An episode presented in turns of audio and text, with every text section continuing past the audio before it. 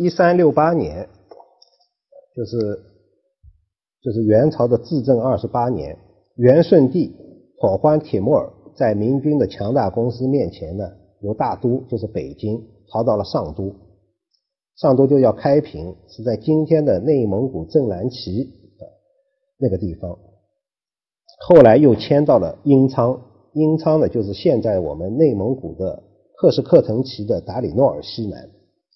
这个时候呢，元顺帝退回了沙漠啊，退回了这个蒙古草原，但是他还是有一定实力的。他跟他的儿子，两个儿子啊，这前三代的这个呃大汗呢，还是力图要恢复恢复这个蒙古的这个这个这个，他想回来啊，他想打回大都。但是朱元璋呢，明军对这个事情呢是追踪追踪而至。呃，朱元璋对这个事情非常的清醒，呃，非常的清醒，就是一定要把蒙古这个朝廷干掉，啊，把朝廷干掉。那么到了一三八八年，就是明军就是蓝玉，呃，蓝玉带领的军队就在捕鱼洱海这个地方，就现在的我们现在的这个呼伦贝尔啊，呼伦贝尔这个地方，就是追到了这个元朝第退到草原去了以后的第三代的这个王，他叫托古斯铁木儿。追到了他的大营，对他进行了突袭，然后把他的侍卫亲军，把他的整个都打垮。那么元代这个托古斯铁木儿呢，就带着十几个人跑啊，最后死掉了。这一仗呢，就给了退回漠北草原的这个蒙古的汉廷致命的打击，致命的打击，他的力量基本上被摧毁，基本上被摧毁。那时我们你去看他的这个明军的缴获啊。后妃呀，王子啊，什么一大堆呀，啊，十几万人，牛马都死，几十万头啊，就是这个这个，全部全部都被俘获。那么北元的这个汉廷呢，其实在元朝的时候，控制着中原的这个蒙古朝廷跟漠北的，就是所谓他的临北省的这个贵族呢，一直冲突不断，一直冲突不断。呃，其中有也含有文化上的。对立的那种含义，觉得你们更多的采用了汉地的这些政策啊，背叛了祖先。当然这是借口了，他有争权夺利的因素在。那么蒙元朝的蒙古的君主，他对底下的那对那些人，就两个两个办法，一个办法就我有一支强大的军队，就是我刚才前面说到的什么钦察卫啊啊，什么阿苏特的阿兰人的这些部队，都是特别能打仗的啊，就是元朝的清军，而且他不是蒙古人。啊，他的这个主体部分都是其他族、突厥族啊啊这些人，他保持一支强大军队。第二，他就有大量的封赏，每年要拿出大量的物资啊去封赏，银子啊各种各样的物资，所以呢，基本上能维持一个相安无事的局面。等到朝廷退到了草原，这争论就来了。留在当地的这一些，就说你们把我们的这个地方给都给丢了啊，要追究责任。但是当时他还没有力量跟元朝带回去的那样的一个势力对对抗。等到明军把他击溃了之后，整个蒙古地区就变成了一锅乱粥，就混乱了。混乱了，这里边的最主要的问题就是这里边讲到的蒙古本部。蒙古本部指的是忽必烈以后的这个汉统，新起来的就是瓦拉啊，以瓦拉为主的西蒙古。在蒙古高原争霸，这是构成了蒙古呃呃叫北元历史前期的一个主要的内容。这个里边呢，这个情况呢就非常复杂。我们就记住，就是汉廷退到了蒙古啊，退到了草原，然后被明军击败。被明军击败之后，他们东西蒙古的分裂啊，争夺霸权，这个长时期的就开始了啊，就开始了。当然，在永历皇帝的时候，朱棣的时候，永历皇帝的时候呢，明朝甚至可以操纵你东蒙古强了，我就打东蒙古；西蒙古强了，我就打西蒙古。啊，反正你打败了西边的，东边就起来；打败了东边的，西边就起来。啊，就是这么所谓五出三离，就是这就其实的过程就是这么一个过程啊。我们呃永历皇帝的时候的军队实力很强啊，因为他的部队很多人实际上就是蒙古，他就跟他东征西伐，就是今天打东。这一年打东东边的，那一年打西边的，名字我就不说了，这些都都很啰嗦，嗯，都很啰嗦。就是他们的这个，那么形势形成呢，就是西蒙古一块、东蒙古一块，还有就是兀良哈的三位。所谓兀良哈三位呢，就是原来在辽东的这一带的成吉思汗的弟弟们的后裔啊。他在明初也投降了，投降的时候呢，明朝就给他分封了，叫朵颜卫，叫泰宁卫，叫扶余卫，分了三个卫所。这个卫所呢，和明朝有特殊的关系，就是它可以进贡，可以贸易。啊，明朝呢是把他们看作是不是蒙古人，跟明朝更近的藩属，但是实际上他们是蒙古啊，他们是蒙古人，他们基本上。东西蒙古在争夺中间呢，乌梁哈三卫这个呢是他们呃大概都想控制的，呃都是控制。那么第二个问题就是汉权失位，就是异姓贵族崛起，这是在就是蒙古前期的北元前期的这个，因为大家知道从成吉思汗以后，基本上汉统治在成黄金家族啊黄金家族内部，异姓贵族是没有这个权利，但是到了这个。明军击毁了蒙古的退路漠北的那部分人的实力之后呢，异姓贵族就兴起。呃，异姓的贵族也是蒙古族的，但是他不是黄金家族的人，他们就实际控制了这些一些部落集团，然后呢就扶植一个汗大汗啊，就找一个黄金家族的人来做这个，然后就就互相就不满意就把他杀了，不满意就把他杀了。从一三八八年托古斯铁木儿被杀掉，一直到一四七五年满都罗汗被拥立，一共一百年，北元就有十二位大汗，啊，十二位大汗都是全程拥立的，有的在位不过几年，有时候东蒙古立一个，西蒙古也立一个，啊，西蒙古也立一个，就是一直关心北元政局的明朝，就一段时间里边就不知道明朝大汗的名字是谁。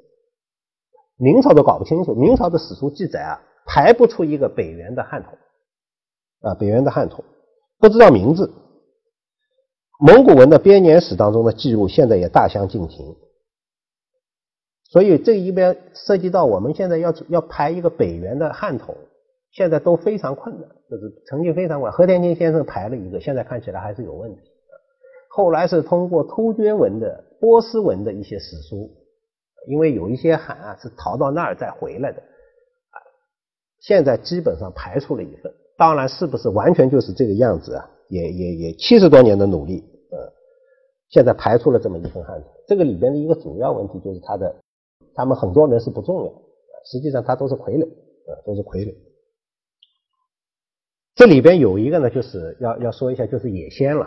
就异姓贵族里边有个野仙啊，野仙就是明朝时候瓦剌后来就进攻过这个这个明朝的首都嘛，啊，还抓了皇帝啊，抓了皇帝这个土木之变嘛，啊，土木之变差一点也围攻了北京，就这个野仙是异姓贵族，他是瓦剌的，他自立为汉啊，自立为汉的这么一个人，而且他他是以异异族贵族的身份登上北元大汗的宝座，其实，在蒙古编年史里边不记这个事情，不记这个事情。啊，先从他给他到这儿来朝贡，他自称他是北元天圣大可汗，就说明他是登上过可汗的这个位置。这里边当然当然还有这个汉统的里边还有复杂的问题，就涉及到都是黄金家族，但是你是忽必烈的子孙还是非忽必烈的子孙？黄金家族啊，因为前面有窝阔台的，呃，窝阔台后来是这个转到了。托雷的这一系的啊，托雷这一系的之后，因为托雷这一系他有他有这个到蒙哥嘛，啊，到蒙哥这一系，忽必烈的呃忽必烈的哥弟弟阿里不哥的孩子，他也是他也是这个黄金家族的，他也在北元他也有汗，但是他不是元裔，他还不是正统啊，还不是正统。所以正统不仅是黄金家族，他还有一个元裔的问题。这个所谓元裔呢，实际上就是忽必烈以后的。忽必烈这个系统的汉统，哎，这是嫡系，呃，我们记住这个就行了。第三呢，就是经济衰败、社会动荡，这前面已经讲过啊。因为蒙元时期蒙古草原的经济是相当繁荣的，啊，对外战争，大量的财富涌入，草原上有一批的政治、商贸、交通的枢纽，农业和手工业也有所发展。北元时期，来自南方的这种粮食、铁器、手工业产品得不到保证。单一的游牧经济、粗放的生产方式、加之战乱，呃，是造成了社会动荡，贸易线路全部中断，因为瓦剌兴起之后，跟跟中亚的贸易，汉庭跟中亚的贸易基本上就断掉，啊，基本上断掉。明朝经营了辽东，成立了努尔干都司之后，他跟朝鲜的这个贸易也都被切断了，啊，也都被切断，所以两头都被它掐住了。所以不管是东蒙古还是西蒙古，都力图保持和明朝的这个共事贸易，共事贸易，呃，就是野先的时候，野先为什么跟明朝发生冲突呢？主要是他钱使太多了，他弄了三千多人进来，这个一个使团要三千多人，因为贡。就是进贡的这个东西，现在基本上跟草原所谓进贡，这是你的说法，实际上就是一种贸易啊。他带进来的东西，然后就到你这儿，你要给他的赏赐也很多啊。然后呢，你给他的赏赐，他可以坐地就卖掉，还可以一路回去的路上卖掉，都是可以的啊，都是可以的。所以这里边的作为共识是是一种非常大量的一个交换关系呃，交换关系，贸易是保持着的。他们对明朝的。整个的这个边境的这方面的贸易和共识贸易的依赖度是相当的大，就是这要弄清楚这么一个问题就行。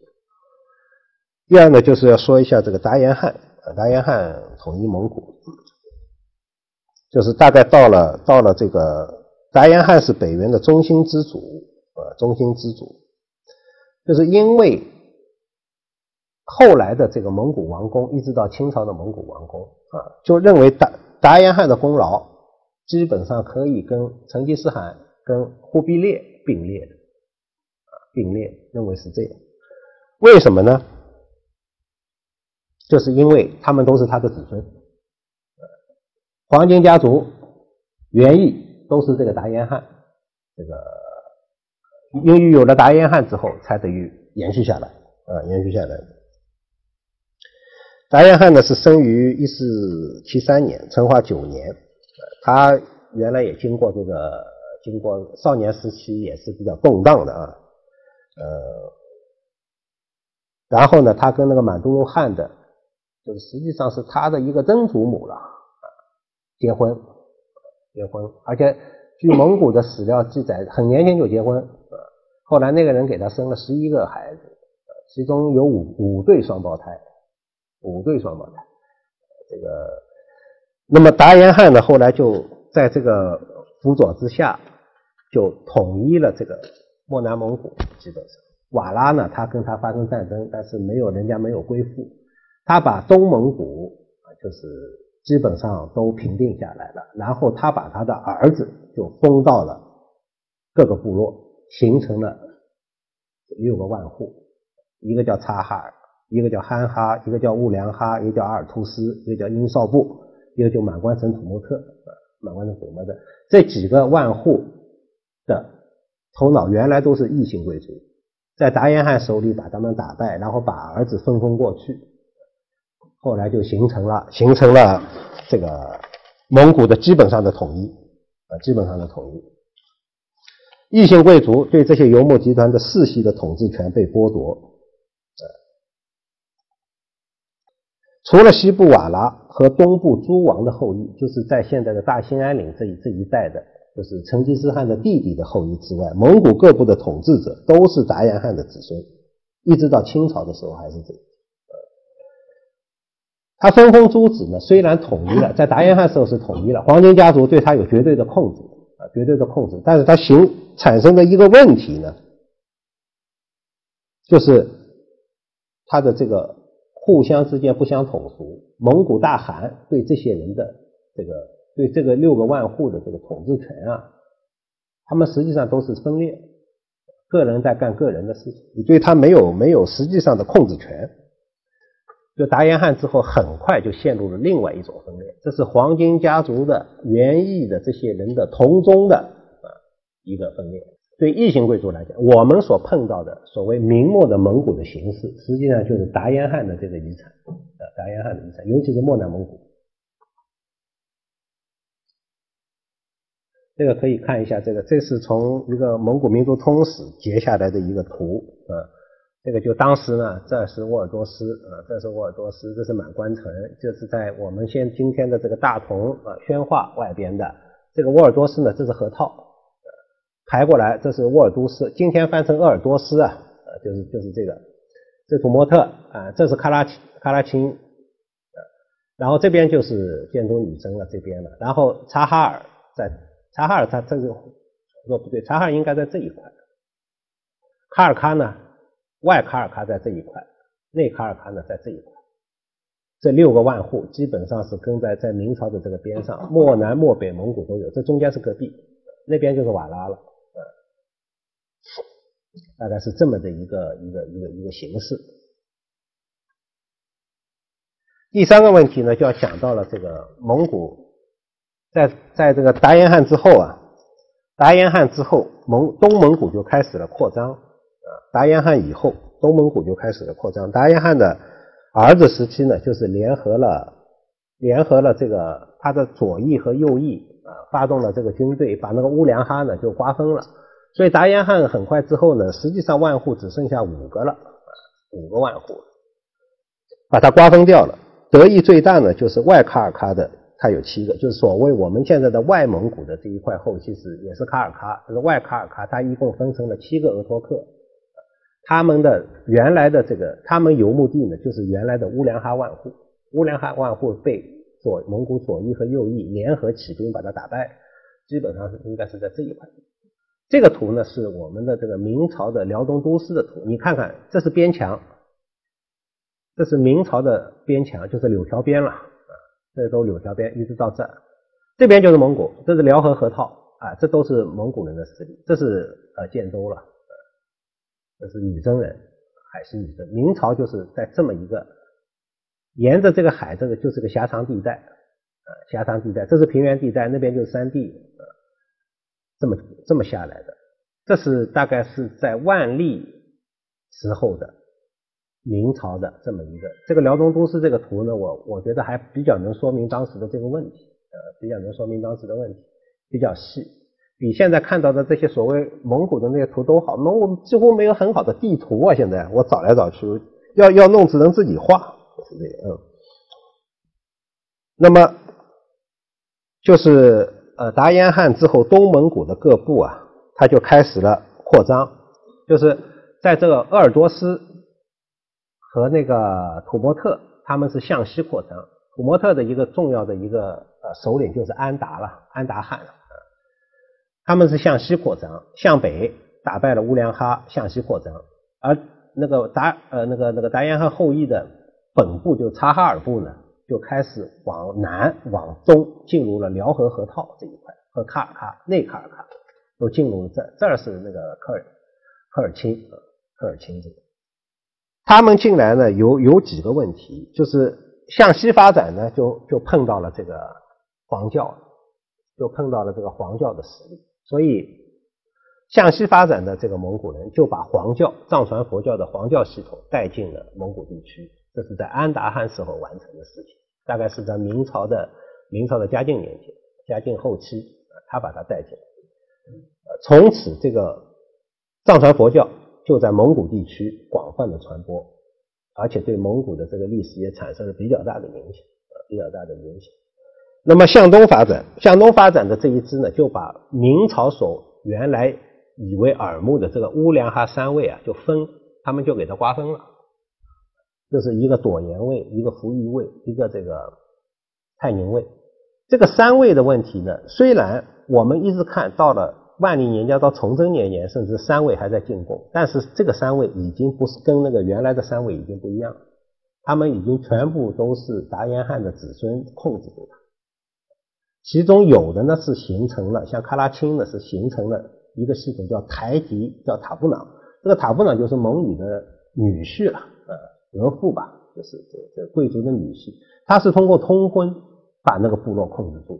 啊，把那个部落控制住。但是呢，因为要和明朝做生意，说啊贸易，所以呢，他还是用了朵颜，原来朵颜三位的这个名义，但实际上已经不是他们了。我们之所以看明朝的材料要去跟后来对对不上，很多实际上明朝的记录就记录他是扶余卫，其实这个人根本不是扶余卫，早就不是扶余卫，啰嗦就啰嗦在这个地方，呃啰嗦啰嗦在这个地方。蒙古各部的扩张的这个原因，我们现在看来，其中的动因应该是经济的动因，因为达延汗之后，他的东蒙古这一部分基本上安定下来，各个部之间的这种战战争啊很少，因为都是他的子孙了嘛，所以呢，相对和平的局面就带来了人口和牧群的增加，需要新的牧场，同时还需要很多新的这些工业产品呃手工业产品，布匹、绸缎、铁锅啊，这些都是都是很需要。所以我们在明朝的嘉靖年间就不断的蒙古的，不管在辽东也好，还是在这个宣，就是在这个大同和宣府之外也好，蒙古人不断的入侵的一个主要的目标或者主要他们提的要求就是所谓我要跟你我要进贡啊，他叫辖贡嘛，我要进贡，你不同意我进贡，你不同意进贡，我就要跟你做生意，你不同意。嘉庆皇帝是一个非常古板的人，就是不同意，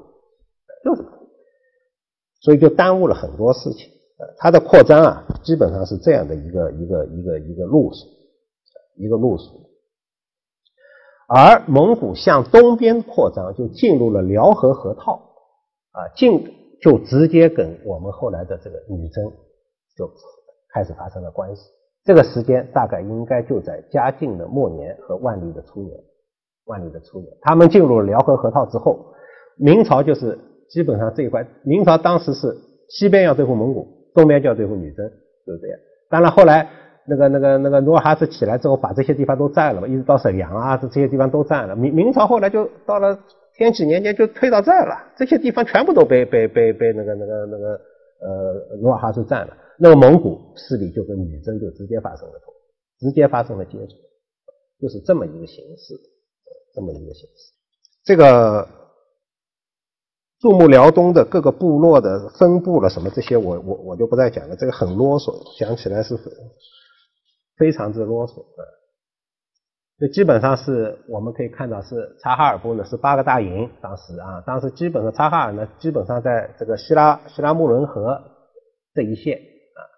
以北，那么它进的会进辽河河道，希拉木伦河就这儿。辽河进入进入进入辽河河套来来贸易啊，来贸易来辖贡啊，来骚扰来抢掠啊，这样呢是卡尔喀，基本上是大概这么排下来的。这边就卡尔钦，科尔钦，大概是这么一个一个一个排列。这个我就不多讲，因为讲起来特别特别乱。东蒙古各部一目辽东呢，就又一次和女真各部发生了密切关系，在。在一个明朝历史上，他们发生过一次关系，就在野先的时候，啊，他们有一次扩张，把女真的各部的这个首领杀的杀，反正投降我就带走，啊，不投降我就杀掉，这样把明朝跟女真的这个联系，原来比较紧密的联系全部切断，全部切断，弄得很混乱。那么他们这次过来，又又又一次的发生了密切的关系。那么根据蒙古。自己的史料的记录呢？当时东蒙古的共主就察哈尔部的土蛮，土蛮汉呢，曾经向卓尔古特、向额里古特、向达吉霍尔三部争取贡服，啊，还收过税。但是这个史料支持非常的薄弱，主要支持非常的薄弱。这个土蛮汉这个支持啊很薄弱。